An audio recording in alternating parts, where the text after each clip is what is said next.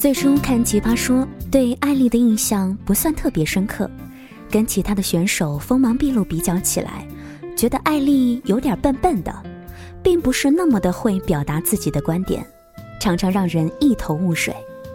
后来我开始在百度搜索艾丽这个人，开始关注她写的书，读到了很多的故事。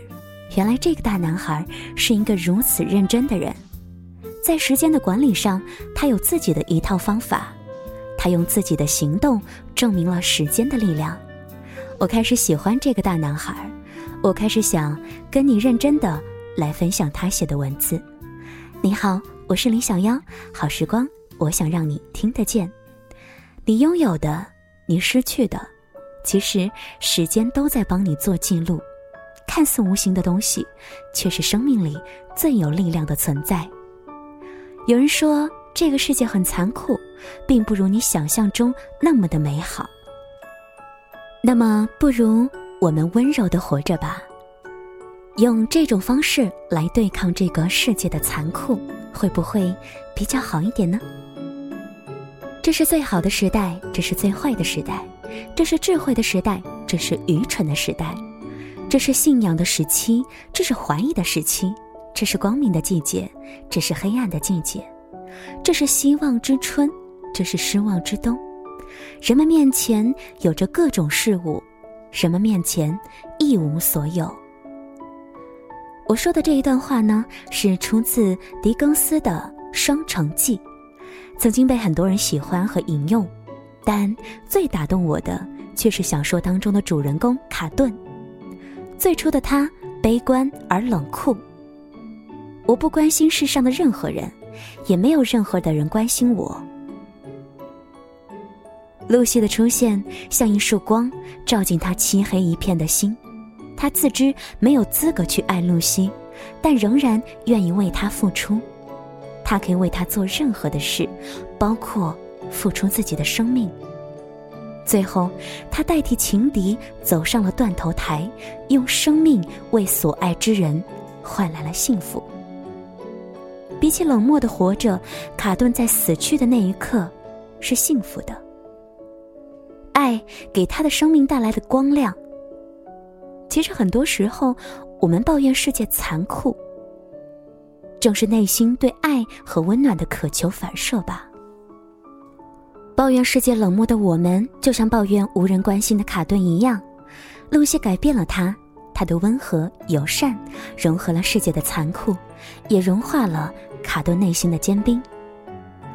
我们似乎都在等待，等待这样一个露西闯进我们的世界，让我们的世界不再寒冷。我们等啊等啊，却从来没有想过，为什么我们自己就不能是露西呢？当我们自己成为露西的时候，我们的世界不就充满爱和温暖了吗？二零一四年八月，一位女士在佛罗里达州的星巴克咖啡发起了一项爱心活动，为下一位陌生人买一杯咖啡。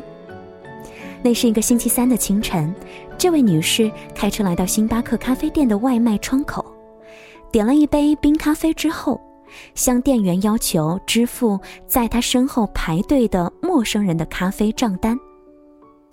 当第二位客人意外的获得这一杯免费的咖啡之后，决定将这个善举延续下去，于是也支付了下一位陌生人的咖啡账单。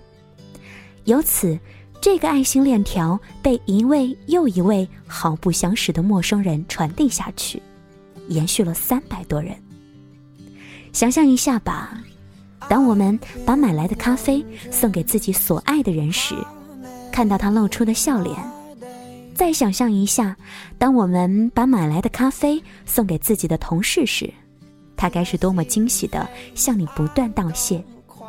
一份付出，两个人的快乐。如果每个人都这样，世界还会残酷吗？有人说，艾丽是一个暖男。可是艾丽说：“做一个暖男似乎总是很吃亏。没关系，正所谓吃亏是福。当一个人决定成为露西的时候，他就真正的拥有了别人所偷不走的阳光。”今晚的分享来自艾丽。出自他最近写到的一本书啊，你一年的八千七百六十个小时。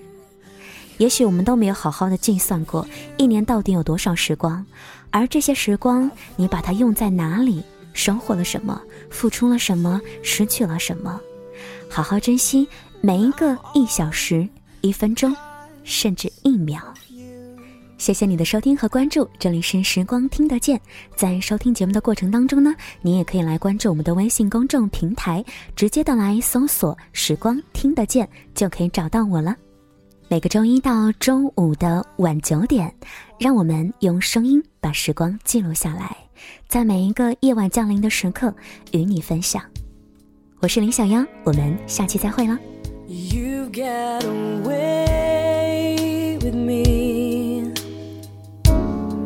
Somehow you got me to believe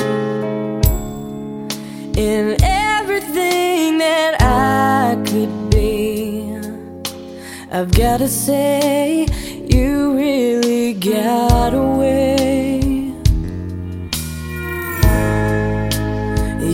get away, it seems. You gave me faith to find my dreams. You'll never know just what that means. Can't you see?